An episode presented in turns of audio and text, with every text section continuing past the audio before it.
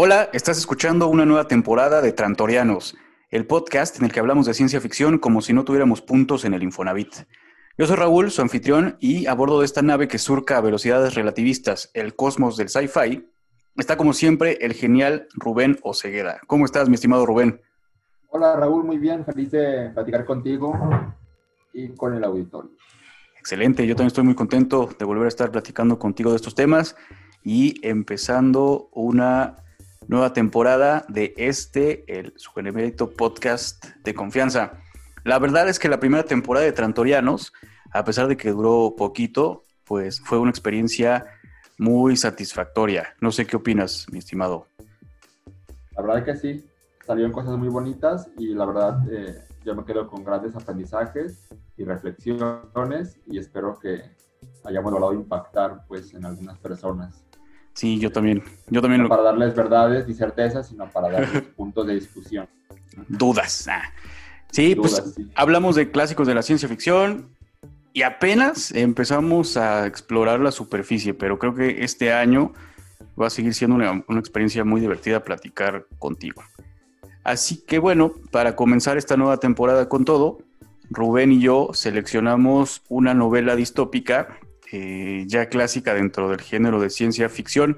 Pero antes de platicarles o de platicárselas, a mí me gustaría, y porque ya hemos platicado, ya hemos compartido con el auditorio varias novelas eh, de ciencia ficción distópicas, que creo que es un, es un, eh, hablando de ficción especulativa, específicamente la ciencia ficción, los mundos distópicos son lugares comunes al que muchos autores nos llevan para exponer la temática de sus novelas. Entonces me gustaría, mi estimado Rubén, si pudieras explicarnos a mí y al auditorio eh, cuál es la diferencia entre utopía y distopía. Bueno, son conceptos que aunque son sencillos eh, de saque, realmente tienen una complejidad importante, ¿no? Y son conceptos eh, que nos llevan, nos pueden llevar a una discusión amplia y profunda sobre cuáles son las características esenciales de una utopía y de una distopía. Pero bueno, yo me fui a la vieja confiable, a la RAE, este, y aunque la RAE regularmente suelta definiciones un tanto extrañas y fuera de lugar y que nos sacan de onda, creo que en este caso las definiciones que dan son bastante precisas. Eh, no son tan profundas ni tan amplias, pero creo que sí, sí, nos dicen puntualmente a qué es y ya ahorita podemos platicar pues qué características, ¿no? Este, pues llevan unas y otras, ¿no? Y bueno, la, la RAE dice que una utopía, bueno, para empezar, el término utopía surge de esta isla imaginaria, eh, imaginada por Tomás Moro en el siglo XVI, en la cual pues él imagina un sistema político, social y legal perfecto. Una obra pues clásica en la literatura política. ¿Sí? Y la RAE dice que una utopía es, bueno, uno, dice un plan, proyecto, doctrina o sistema deseables que parecen de muy difícil realización. Es un punto importante, Raúl. De muy difícil realización. Ok. Casi imposible. y la segunda definición, representación imaginativa de una sociedad futura de características favorecedoras del bien humano. Bueno, aquí hay dos elementos más, futura y favorecedoras del bien humano. Ahora, ¿qué es eso del bien humano? Pues quién sabe, ¿no? Yo creo que es algo muy relativo eh, en cambio, una distopía es la representación ficticia de una sociedad futura, otra vez futura, pero de características negativas causantes de la alineación humana. Cuando yo escucho esto de alineación humana, yo pienso en totalitarismos. Mm. Pero, Raúl, también si lo pensamos, las utopías, para que puedan serlo, de alguna manera nos llevan también un poco al totalitarismo.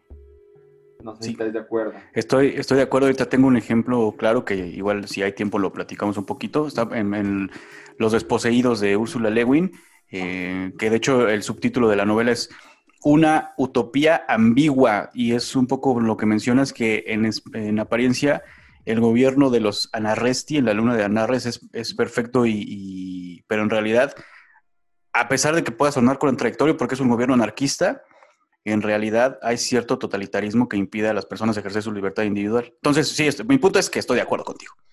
Eh, Aldous Huxley era de los que pensaba que la, los extremos se tocan.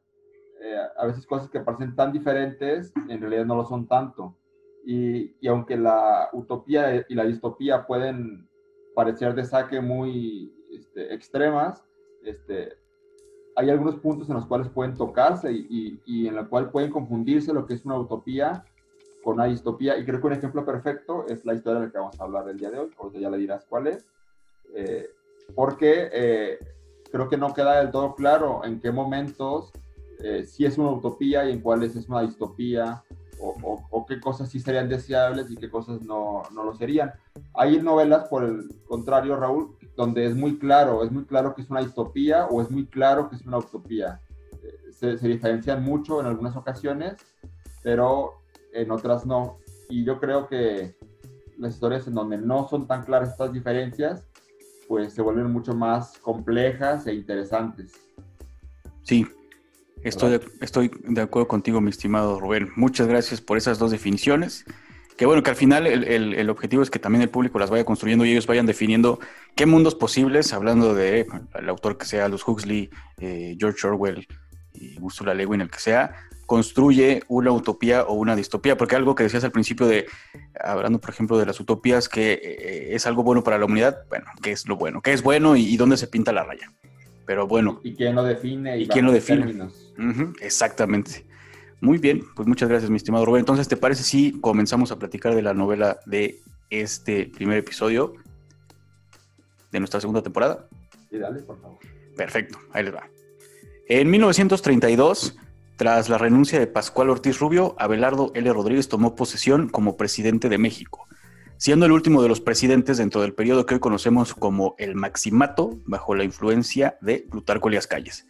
Además, fue el año de nacimiento de, personas, de personajes importantes para la literatura y la música, como Humberto Eco, quien nos transportó a la Italia medieval, Johnny Cash, quien nos ha advertido que el hombre vendrá pronto, John, John Williams, claro, cuya música nos hace creer que el último hijo de Krypton ha venido para salvarnos y que es posible resucitar dinosaurios usando mosquitos fosilizados, o que de plano la mejor manera de ganar una pelea de espadas es llevando una pistola. Pero además, 1932 fue el año de publicación de una novela que nos transporta a un futuro distópico, donde la sociedad ha sido completamente mecanizada y donde el destino, las posibilidades y la mismísima capacidad intelectual de los individuos y el rol que estos tendrán dentro de la sociedad es definido aún antes de su nacimiento. Un lugar donde existe un absoluto sistema de castas del que es biológicamente imposible escapar y donde la historia ya no se divide en antes y después de Cristo. No, eso ya está muy obsoleto. Ahora se divide en antes y después de Ford. La T, claro, que identifica al primer modelo de automóvil producido en serie, ha reemplazado la cruz cristiana como símbolo de la fe en el Estado mundial. La libertad individual, por supuesto, es inexistente, y a cambio, si protesta el corazón, como escribe Joaquín Sabina, no hay pastillas para no soñar.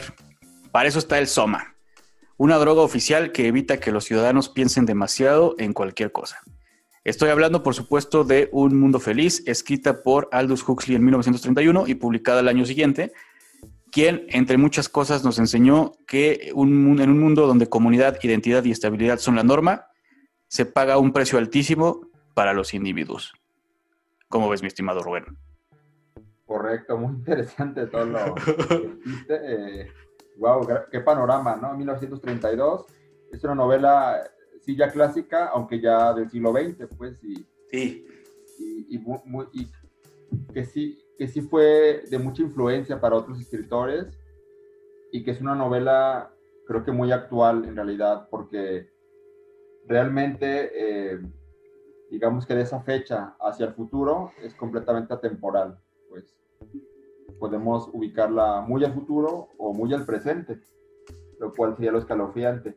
de entrada, eh, uno diría eh, que es una distopía, ¿no? Que el mundo feliz, eh, además el título, un mundo feliz, ¿cómo podemos hablar de un mundo feliz distópico? Bueno, pues aquí está, aquí está la referencia, pero a la vez tiene cosas que sí son deseables, por ejemplo, es una sociedad en la cual está radicada la pobreza, está radicada las enfermedades, eh, donde las personas eh, no tienen que preocuparse por problemas muy humanos, muy, muy reales, como es la falta de servicios eh, básicos, este, este, falta de alimentos, falta de una vivienda, vestido.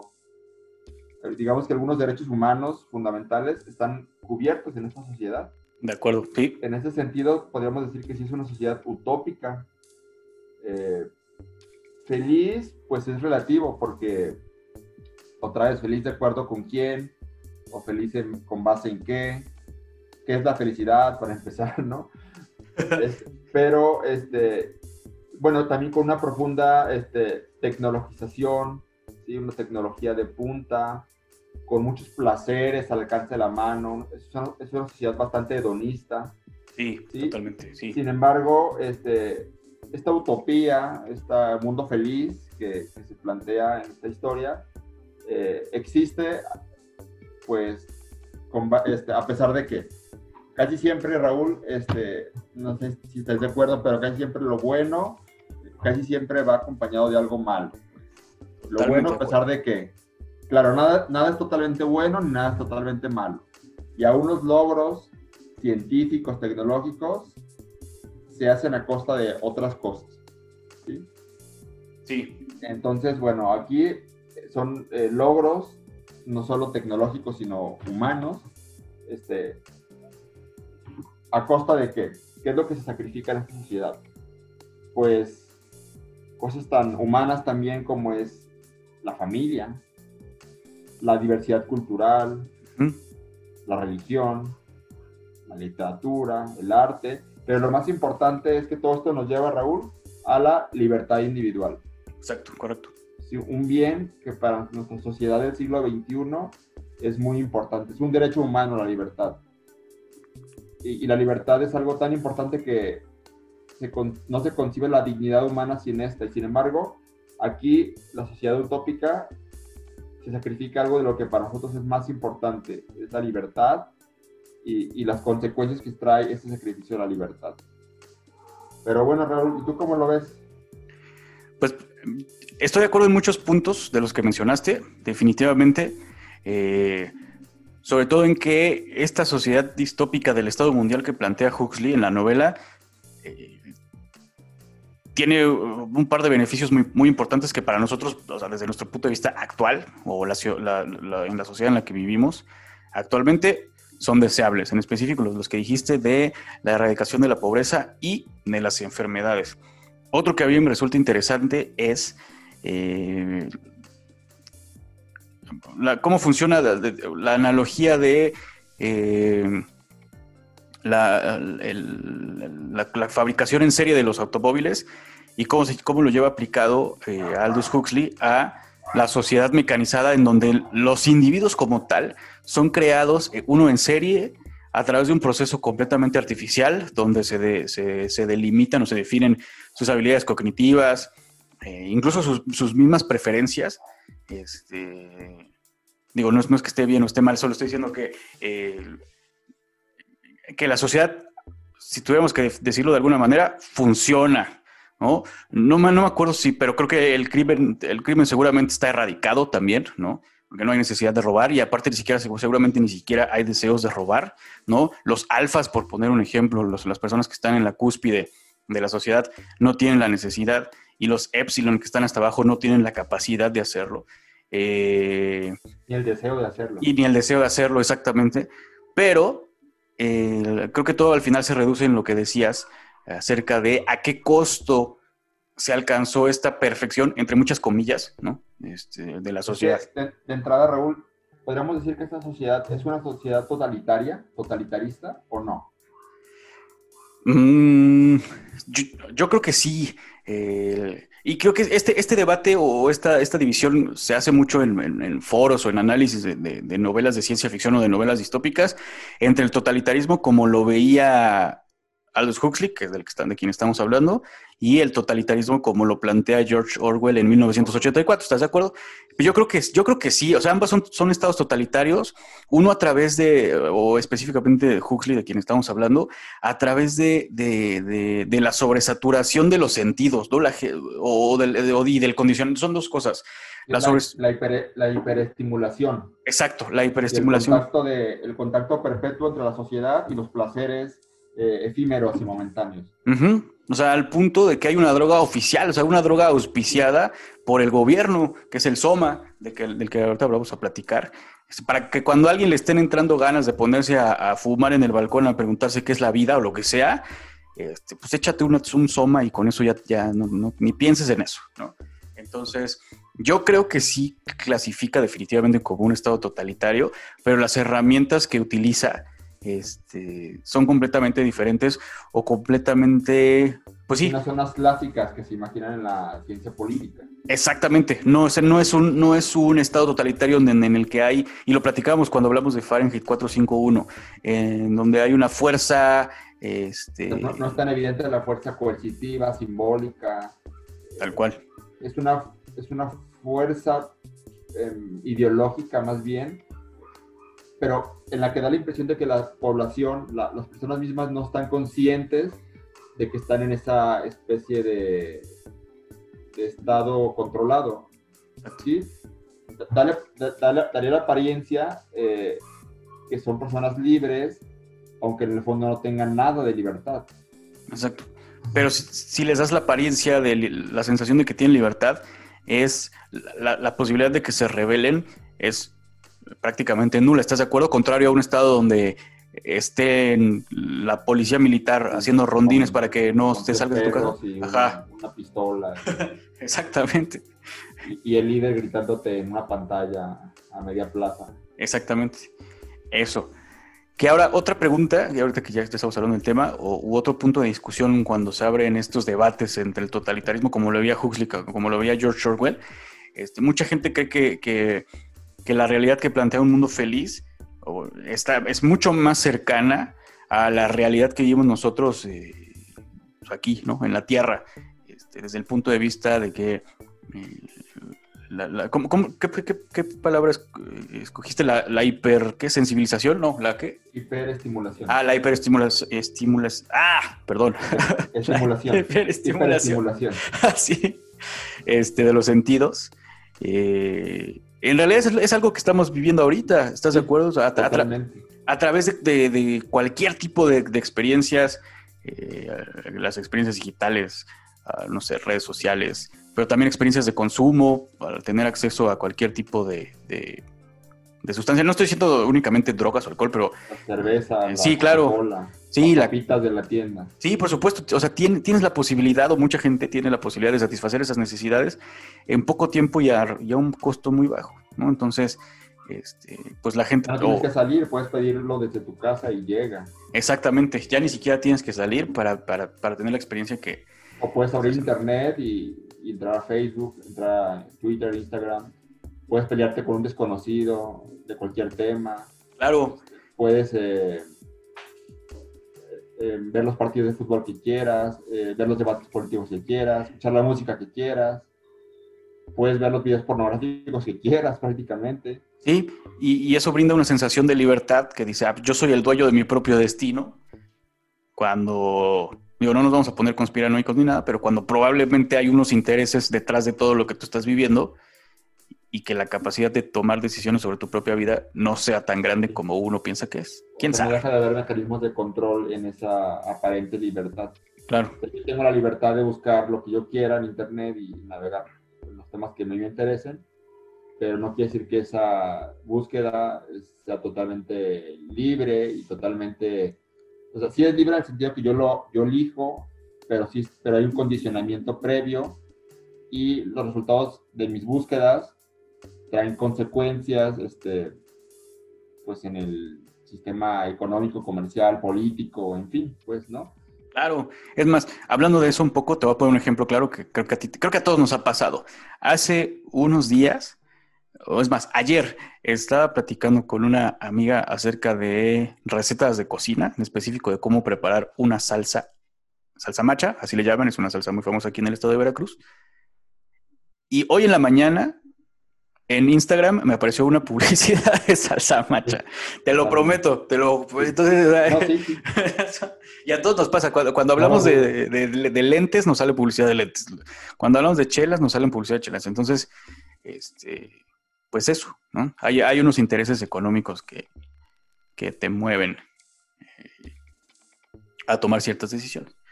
pero sí, en, conclusión, bueno, tú, yo creo que la realidad de un mundo feliz eso incluso da hasta más miedo, ¿no? Que el, total, el totalitarismo que plantea Huxley da más miedo que el que plantea eh, George Orwell con, con, su gran hermano y con la neolengua y con todo eso. Sí, porque en el gran hermano todavía hay algunos rebeldes, este, personas que están disconformes con el régimen, es muy evidente los mecanismos de control y las personas, eh, todavía hay quienes están conscientes de su situación de opresión, pero en la novela de Mundo Feliz da la impresión de que no, no, no lo están. Eh, bueno, ahora este, los personajes, ¿no? Que, que, son protagonistas. Eh, son, yo diría que son tres personajes protagonistas. Una novela de pocos personajes, pero bastante bien desarrollados. Este, bueno, el protagonista, uno de los protagonistas es Bernard Marx y Lenina Crown. Sí. Las referencias, ¿no? Marx y Lenin. Sí, están muy claras, están muy, muy claras, yo creo. Muy evidentes, ¿no? Sí. Eh, fíjate que en esta obra también eh, Huxley hace una crítica evidente al sistema capitalista, pero también a los mecanismos de opresión de los estados comunistas, socialistas comunistas. Eh, otra vez donde los extremos tocan, ¿verdad? Entonces, es, yo creo que es una crítica, más bien, más que a un sistema u otro, es una crítica a la humanidad y, y a las consecuencias del, pues, proceso de, pues a decir que de evolución cultural, social de la humanidad. ¿no? Ellos son los dos protagonistas. Eh, me parece que Bernard es un alfa. Exacto, Bernard es un, es un alfa. Es, una, beta. No recuerdo si más o menos porque se dividen, ¿no? Alfa más, alfa menos. Sí. En fin. Este, pero que sin embargo tienen eh, posturas y pensamientos y formas de ser bastante contradictorias, ¿no? ¿No, Raúl? Sí. Sí. Este, podríamos decir que Lenina es una mujer que está pues bastante más alineada al régimen, ¿no? Claro, es, Una, es, una, ciudadana común que no tiene un gran pensamiento político ni se preocupa por tenerlo, ni le interesa tenerlo. No, es feliz, siendo, es feliz siendo quien es, o es feliz más bien siendo quien el Estado mundial la hizo ser. Es una felicidad artificial, pero felicidad, bueno, entre comillas, al fin. Bernard, eh, por un accidente en su nacimiento, este, al pensar que es un alfa y que es muy inteligente, es un personaje mucho más crítico y reflexivo. Por lo tanto, al ser más crítico y reflexivo, lo convierte en un personaje un tanto más peligroso o tanto más rebelde con el mismo régimen. Además, el régimen, Raúl, el Estado Único Mundial.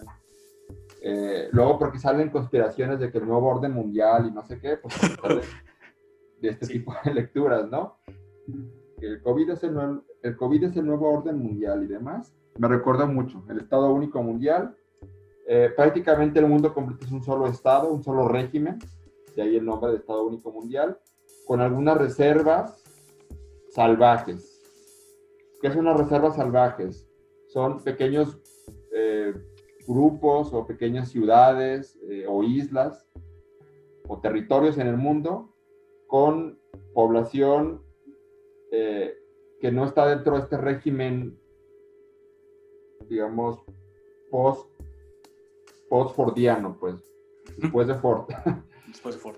Son salvajes porque todavía hay pobreza, todavía hay familia, todavía hay cierta libertad como el arte, la literatura, pero eh, a costa de cierta infelicidad, ¿no? O sea, personas que sufren por, por cuestiones de amores, cuestiones pues, de la humanidad misma, de, este, de, su propia subsistencia, y son, digamos que son personas que son vistas como subdesarrolladas, salvajes, o, ¿cómo lo diríamos? Este, um, excluidas pues del, sistema pues, único mundial. Del Estado mundial. Y aquí es donde entra en juego una, un tercer personaje protagonista que es John, John el Salvaje. John el Salvaje. ¿Sí? ¿Quién es John el Salvaje, Raúl?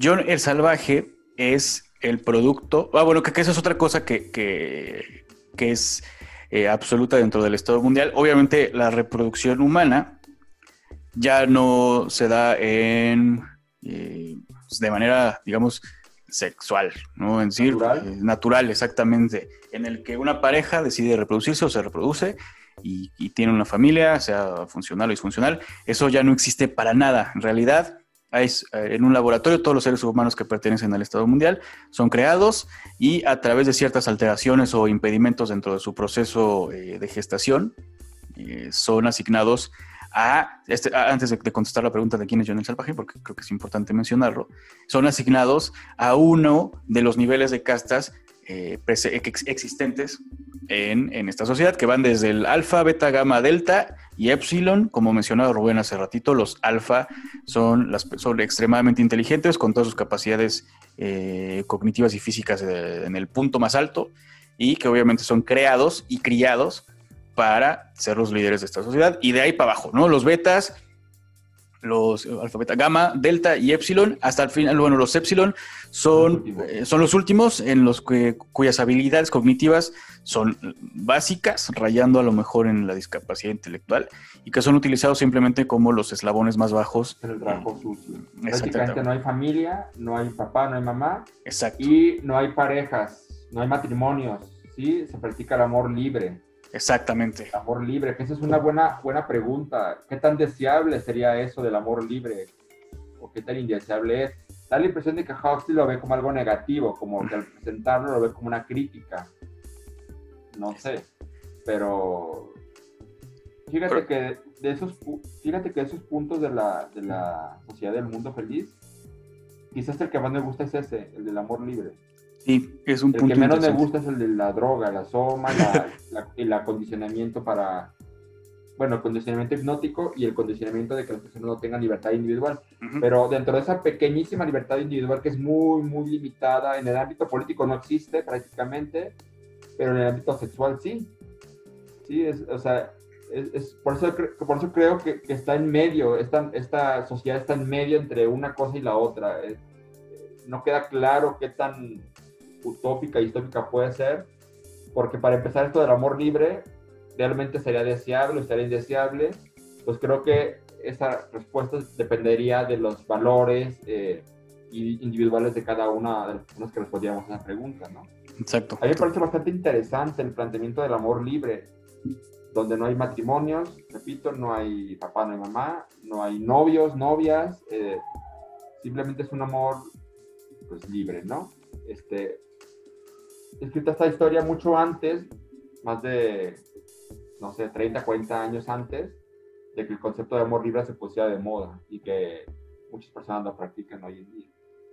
Sí, tienes razón. Eh, la revolución psicodélica, ¿qué década fue? Los 60, ¿no? Sí. Entonces, sí, como dices, 30 años antes ya, ya se planteaba este tema. Que la ahora... de los 30, perdón, Raúl, era muy conservadora, muy, muy conservadora, y más en Gran Bretaña.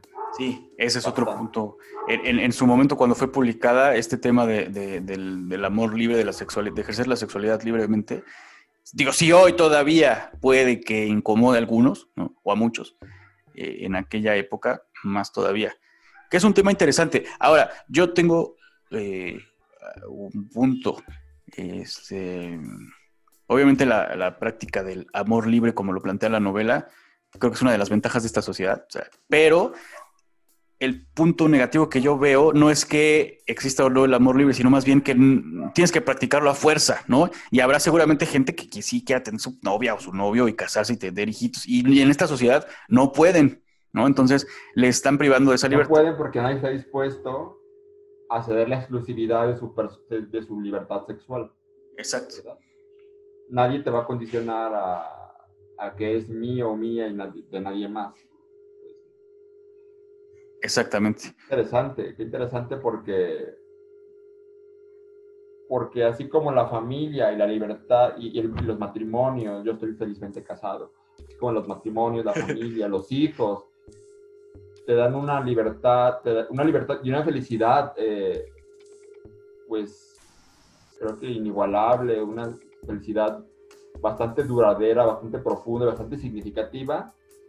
Eh, también trae muchos problemas. ¿Cuántos problemas cuántos suicidios, asesinatos este, y desamores eh, han traído las relaciones en pareja o los matrimonios, ¿no?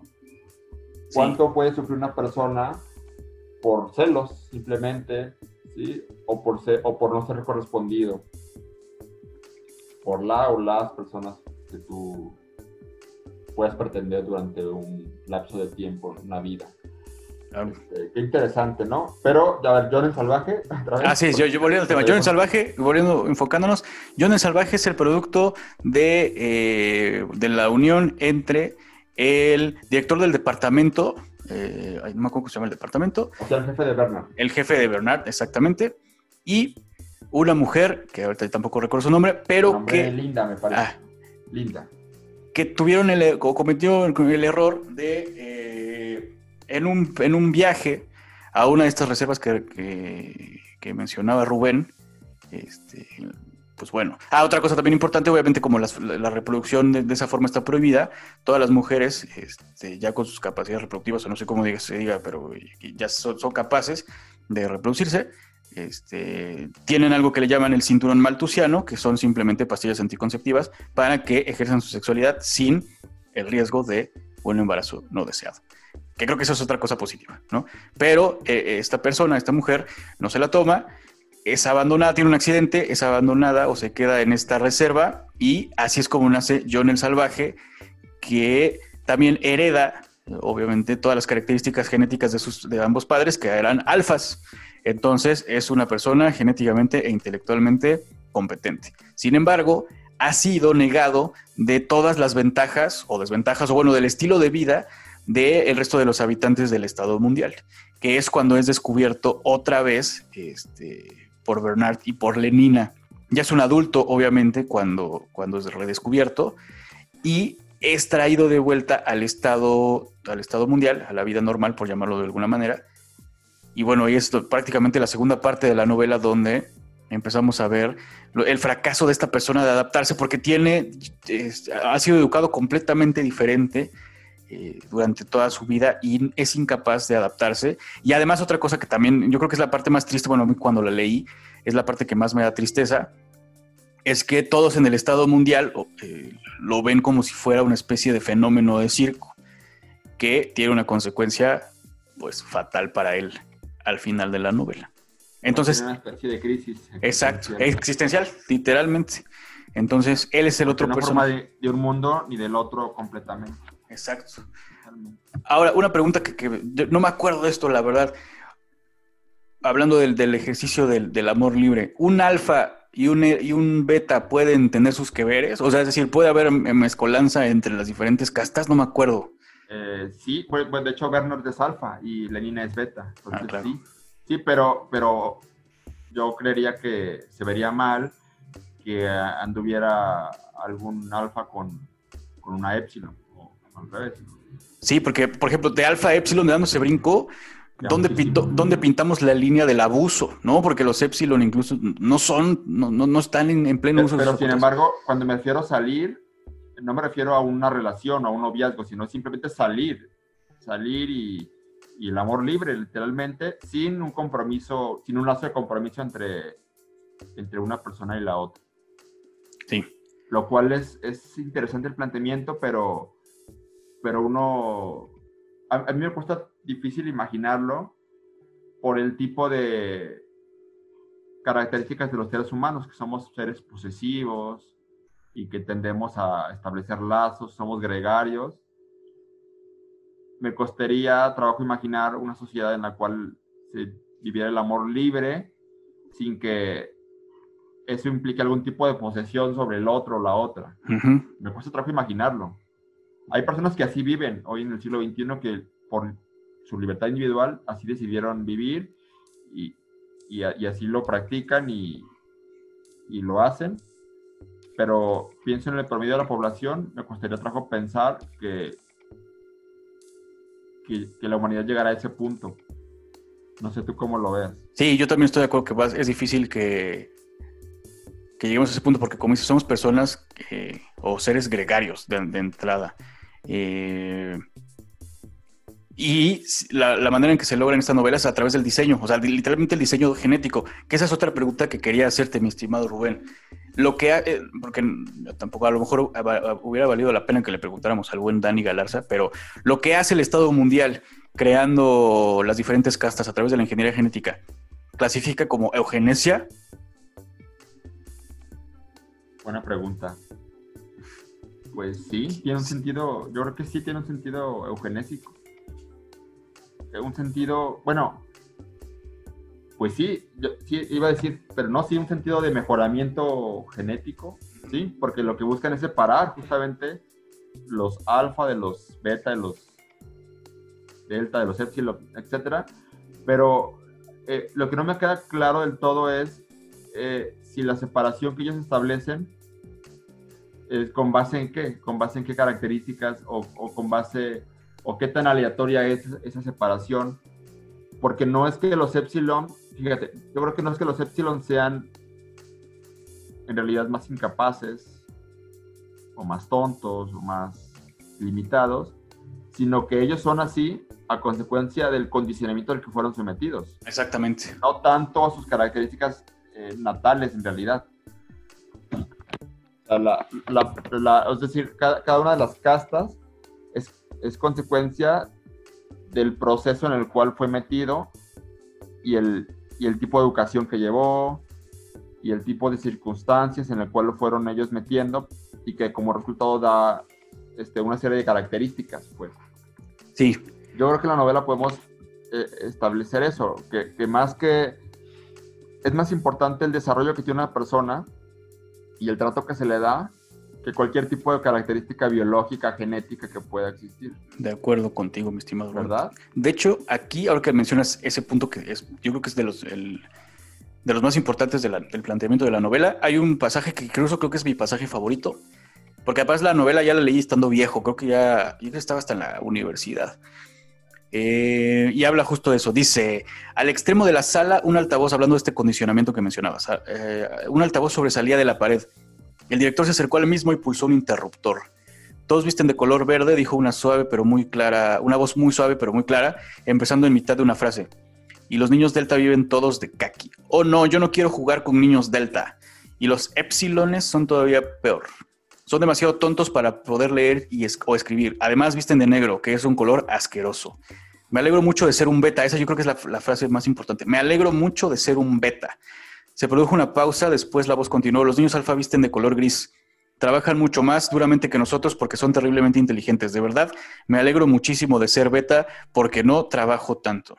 Y además, nosotros somos mucho mejores que los gamas y los deltas. Los gamas son tontos, todos visten de color verde y los niños deltas se visten todos de kaki. Oh, yo no quiero jugar con niños delta, etcétera, etcétera. ¿no? Se empieza a, a replicar ese mensaje, que es exactamente lo que mencionabas hace ratito, que es el condicionamiento, o por llamarlo de alguna manera, el proceso educativo, la hipnopedia a los que se ven sometidos las diferentes castas. Este en específico es de la casta beta, obviamente.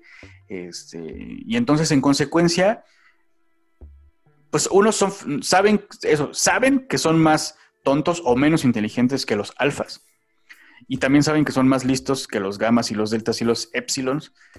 Pero además son felices o son adoctrinados a creer que esa es la verdadera felicidad. Y seguramente lo mismo le hacen a los alfas y seguramente lo mismo le hacen a los gamas y a los deltas y a los epsilones.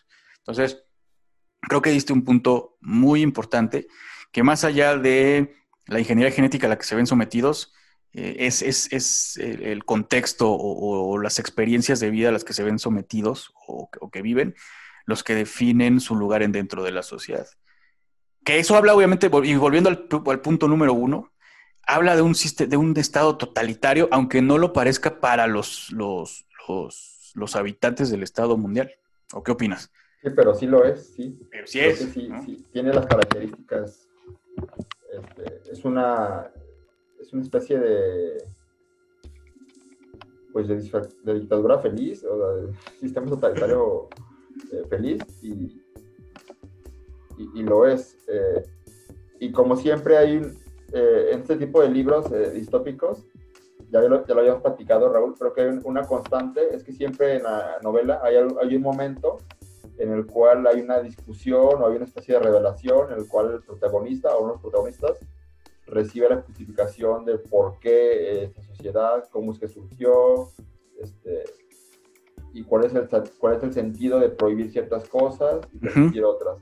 Y, y, aquí, bueno, lo vimos en Fahrenheit 451, ¿verdad? Esta que tiene Joy Montag con su jefe. Con el capitán Vitti. Aquí, aquí ¿qué pasaje sería para ti esa, esa exposición? Eh, bueno, hay, un, hay, un, hay una parte en la cual el salvaje tiene una discusión con un personaje, que ahorita te lo digo, un personaje secundario, pero que tiene un puesto importante en la sociedad. Es un personaje, Mustafa Mont, ah, interventor mundial de Europa Occidental. Y bueno, ya por este momento John el Salvaje está en una crisis fuerte de identidad, existencial, todo tipo, porque bueno, él defiende su derecho a ser infeliz. Exacto. Dice, no, no, no puedes, no se puede. Imagínate que todos tuvieran ese derecho. La sociedad sería infeliz. Dice, bueno, pero ¿por qué prohibir a Shakespeare? ¿Por qué prohibir los libros? ¿Por qué prohibir el arte? Y ahí le da una explicación de por qué, por qué los libros te pueden traer ideas cuyas ideas, al ser de difícil realización, pueden llevarte a la, a la infelicidad. Y, bueno, es un debate interesante sobre este, qué tan justificable es. Yo creo que el fondo de toda esta novela es, es qué tan justificable es buscar la felicidad a costa de la libertad individual. Exactamente, esa es la pregunta. La, es la, la, gran, la gran pregunta, pues. Porque no es ni siquiera un tema de salud pública pienso ahora con las vacunas contra el COVID, que hay personas que no quieren vacunarse. Dicen, yo, yo, tengo la libertad, yo tengo que tener la libertad de decir si quiero vacunarme o no vacunarme. Y, y hay quienes, yo creo que el Estado debería obligar a la sociedad a vacunarse, aún en su contra. Claro, porque... Dice, bueno, es que yo tengo el derecho, ¿por qué, por qué me van a obligar? Es una, pero yo digo que porque, porque, es un asunto de salud pública. Sin embargo, aquí no es un asunto de salud pública, es un asunto, es un asunto pues ya de un, este, pues ahora sí que ya es un orden mundial, literal, ¿no? Es un asunto político, este, eh, social. ¿Quién está detrás de todo? Es una buena pregunta. Dan a entender que es Henry Ford, el artífice de esto. Aunque no, aunque no queda del todo claro, Raúl, ¿tú qué piensas? Mm. Porque Henry Ford es visto como una especie de fundador y una especie de, una especie de mesías social. Sí, exactamente. Este, pero, sin embargo, no aparece Ford como un personaje de la novela. Nunca aparece dando un discurso ni diciendo nada. Pues mira, hace, eh, no me acuerdo, ah, creo que también estamos platicando de otra novela distópica de Fahrenheit 451, cuando dijiste algo muy importante, que es que los, los estados, estados totalitarios, eh, bueno, además de la fuerza coercitiva, dominan el uso y el manejo de los símbolos. Eh, entonces, bueno, nunca había pensado, nunca nadie me había hecho su pregunta, pero podría ser que quien haya fundado verdaderamente el, el Estado Mundial se haya agarrado a Ford, que a lo mejor incluso ya estaba hasta muerto, y lo volvió su, su, su estandarte, ¿no? Eh, y así empezó a adoctrinar a la gente cuando en realidad él ni quería o ni quiso o ni siquiera lo vivió. Quién sabe, puede ser algo así, ¿no? Puede ser. No lo recuerdo del todo. Este, Quizás, quizás en la explicación de este personaje, al salvaje, quizás ahí lo dice, la verdad no lo recuerdo, pero posiblemente por ahí este, habla de su, papel. A, lo mejor algunos de las personas que escuchan este podcast pueden decir, bueno, están hablando de todo y, y qué pasa con la historia, o sea, quién se muere. ¿Qué pasa al final con Bernard? ¿O, quién, o, qué papel pues juega esta chica Lenina o el salvaje qué onda? O, ¿Por qué hablan de todo menos de esto? Y la respuesta que yo daría es que yo creo que, no sé tú qué piensas, pero yo creo que al igual que pasaba con, cuando pasó con Blade Runner, eh, eh, en realidad esta historia es más importante el fondo, el sistema, analizar este, las condiciones y el, ahora sí que el panorama social, político, económico, cultural, etcétera, de esta sociedad, más que lo que sucede, porque realmente la historia es una historia bastante sencilla. Eh, no digo que no es interesante lo que pasa, porque sí lo es, y el final también pone mucho a pensar. Pero creo que los personajes nada más son un pretexto que usó Huxley para, lograr aterrizar esta idea y poner el tema sobre el debate. Sí, para exponer, un, para exponer su punto, ¿no? O sea, sí es una historia muy interesante, pero creo que el fondo de todo esto es mucho más interesante. O sea, yo creo que Huxley puede haber cambiado otros personajes, puede haber planteado la historia de otras personas más, a lo mejor de algún Epsilon, a lo mejor de algún Delta, a lo mejor de otros salvajes, qué sé yo. Pudo, hay un montón de posibilidades en este universo, en este pequeño universo, pero creo que al final de cuentas, lo que nos lleva a este podcast y a esta discusión es, pues, qué tan deseable sería una sociedad como esta o qué tan indeseable sería, qué tan utopía llega a ser y qué tan distopía puede ser. Yo decía hace rato, Raúl, que quizás la pregunta era justamente que se justificaba este, este orden eh, feliz, entre comillas, a costa de la libertad individual, pero quizás otra pregunta que te quería hacer y a ver tú qué dices, es después de revisar lo que es la utopía y la distopía, ¿para ti esta sería una utopía o una distopía o no sería ninguna de las dos? ¿O sería un poco de las dos? Mm. Ay, qué buena pregunta, mi estimado Rubén. Yo creo que, si tuviera que contestar ahorita, eh, sí creo que es una distopía. ¿Por qué? Y por lo que ya, hemos dicho en varias ocasiones en este episodio, al final, ¿de qué sirve que, todo funcione perfectamente, literalmente como una máquina de ensamblaje en serie, ¿no? Volviendo a la, metáfora de, la sociedad fordiana y todo eso. Si tú no tienes absolutamente ningún eh, ninguna posibilidad de tomar una decisión libremente. Si para, para ti como individuo, seas alfa o epsilon o los niveles intermedios, no existe la libertad individual. Pero también otra cosa es que, y esto ya también es un tema como más filosófico, que todavía es medio temprano para empezar, este, digo, a, nivel cósmico la humanidad también está medio ¿no? Condenada, ahorita estamos, por ejemplo, hablando de que estamos atrapados en nuestro propio planeta, ¿no? ¿no? tenemos a nivel cósmico tantos poderes de decisión, ni siquiera podemos definir o, determinar cuándo va a, explotar nuestro sol y acabar con la vida en el planeta. Entonces, o sea, eh, ¿la libertad es una ilusión? ¿Sí o no? Esa también es una pregunta muy filosófica.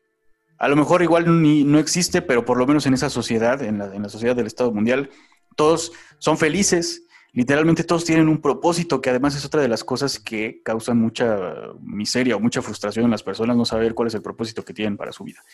Todos estos cuates, sean alfas o épsilons, lo tienen bien claro. Porque se, los dieron desde su nacimiento, sí, pero por lo menos tienen uno. Y además no sienten deseos de salirse de su cajita. Que bueno, eso yo lo veo como algo feo o algo malo, algo negativo en detrimento de la libertad, obviamente, pero ellos no lo pueden ver así porque ni siquiera pueden, ese es el punto, ni siquiera son capaces de verlo, entonces, pues para ellos no es algo malo. Este, no sé, yo creo que sí es un futuro distópico, creo que sí es una novela distópica, ¿por qué? Porque, porque le quitan a, las, a los individuos su libertad y como decías al principio, sin, sin libertad no puedes tener dignidad. Y sin dignidad tampoco, bueno, tu, humanidad se ve mermada. No sé, ya me estoy empezando a... mal este, deshumanizada, ¿verdad? Ya me estoy mal viajando. ¿Tú qué opinas? yo diría que sí es una sociedad distópica, porque una sociedad, yo no consigo una sociedad utópica donde la humanidad esté, ahora sí voy a decir, un, eh, esté deshumanizada, pues, ¿no? Eh, una sociedad sin libertad individual, sin libertad política, que es tan importante, por la cual se ha peleado durante varios siglos, de la Revolución Francesa, o aún desde antes hasta nuestros días. Eh, sin eso, sin el arte, algo tan humano como el arte, como la literatura, que es lo que nos llevó a este podcast, por ejemplo. Exacto. Eh, la religión, que ha sido una piedra, pues, para bien o para mal, angular para millones de personas a lo largo de la historia, pues, ¿qué tipo de humanidad este, sería esa? Sería como sacarle el jugo a una naranja. Un poco la, la analogía que hacía que hace, o que hizo más bien Anthony Borges en la naranja mecánica, concebir a un, un, ser humano como una naranja exprimida, tiene ese jugo que la hace naranja, pues qué tipo de naranja, qué tipo de sociedad, qué tipo de humano, de humanidad sería esa. Por más que se radique la pobreza, por más que haya una felicidad, Porque si hay una felicidad, pero es una felicidad artificial, Raúl. También, ¿qué, qué tanto podríamos hacer de una felicidad cuando, no es, cuando, cuando es una felicidad sostenida por la eh, artificialidad, eh, pues de los placeres eh, efímeros, de las, de las drogas, en el cual, este, pues estas soportan todo el tedio y aburrimiento de la sociedad misma, ¿no? Y uno podría decir, bueno, pero hoy en día, sin Soma, tenemos, tenemos muchos tipos de drogas que, que soportan a la humanidad. Sí, sí, sí, es cierto. Este, y no nos referimos nada más a la marihuana, a la cocaína, al, LSD, al, cristal, qué sé yo. a la, piedra. Este, a los placeres en los cuales muchas personas este, pues ya, eh, ya no podrían vivir, son adictas a eso. Y es algo bastante triste. Sí. ¿Habrá alguien que no sea adicto a algo? yo lo veo muy difícil, ¿no? Incluso la gente que a lo mejor su estilo de vida es eh, el ejercicio y van al gym dos veces al día. Yo creo que incluso las endorfinas que, se generan a través de la, de la actividad física también son adictivas, ¿no? Desde un punto de vista neurológico. No sé, no creo. Creo que todo el mundo tiene por ahí su vicio que lo hace sentir bien. Eh, ya, ves que hubo un tiempo donde no hubo cerveza por el COVID. sí, que hubo como un mes sin cerveza. Este, y, ahí estaban pues todos los bebedores buscando cerveza y pagándola a sobreprecio. Y, eh, fue un sufrimiento, ¿verdad? Que no era narrable, tan profundo que era. Y las personas, muchas personas se burlaban, se burlaban, decían, ay, ¿a poco no pueden vivir sin una cerveza, pues? No extenderse su salud y cómo pueden gastar hasta lo doble, triple en una cerveza, bola de borrachos y bueno, ¿no? Este, y era como la crítica a estas personas que pues pagaban más por una cerveza. Pero este, vi en Twitter un comentario de una persona que decía, ah, ok, te burlas y me criticas porque soy un borracho que pago lo que sea por una cerveza y que estoy vuelto loco porque no tengo cerveza. Este, yo quiero ver qué va a pasar el día que no haya Coca-Colas, por ejemplo. Exacto. Ni papitas, ni pingüinos, ni cigarros. este, o café, por ejemplo, el cafecito que muchas personas, a lo mejor dice, a lo mejor yo, yo soy un borracho y no puedo vivir sin cerveza, pero a lo mejor tú no puedes vivir sin café. ¿Qué diferencia hay entre la cerveza y el café? Exactamente. entre la cerveza y la Coca-Cola que la Coca-Cola es igual de dañina o hasta más quizás, o el cigarro, ¿qué me dices del cigarro? ¿O qué me dices de las chucherías de eh, bueno, no voy a decir marcas, de, este, las chucherías pues en general de este, artificiales que venden en las tienditas, en los Oxxos, y que todo el mundo, el 99% de la población consume. Entonces, eh, era como una crítica como esta superioridad moral, pues, contra los borrachos, ¿no? Claro. Bueno, que los borrachos, pero ¿qué me dices tú, no? De tus mismas adicciones que tú también tienes. O a ver qué me dices sobre vivir sin Facebook. Yo te reto a vivir sin Facebook durante cuatro meses, a ver cómo te va, a ver, a ver si lo logras, a ver si es posible. Exactamente. Sin celular, sin Netflix, este, gente sin la pornografía, que es adicta también, ¿no?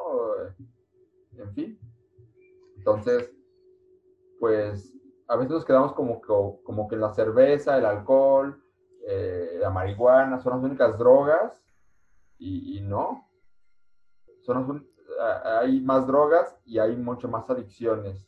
Sí, incluso adicciones que son, este, incluso que no son cosas materiales, sino que son ya este, hasta hábitos o, interacciones, etc.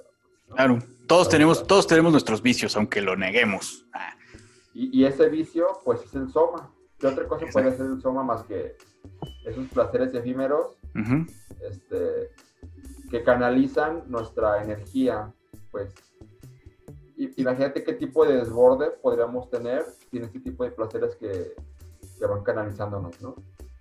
Claro, eh, estar todo, todo el tiempo al tanto de la realidad creo que también puede ser igual de enloquecedor. Sí, igual de traumático. Exactamente.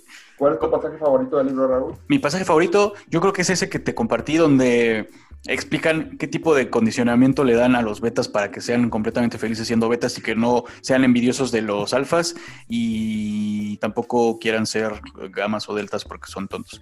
Ese, porque creo que ahí se define la manera tan eficiente en la que funciona la sociedad. Este, te dan un propósito, bueno, te, crean con ciertas características este, cognitivas y físicas y luego te adoctrinan para que no te quieras salir de tu celda, de, sí, de tu celda literalmente. Ese me gusta mucho.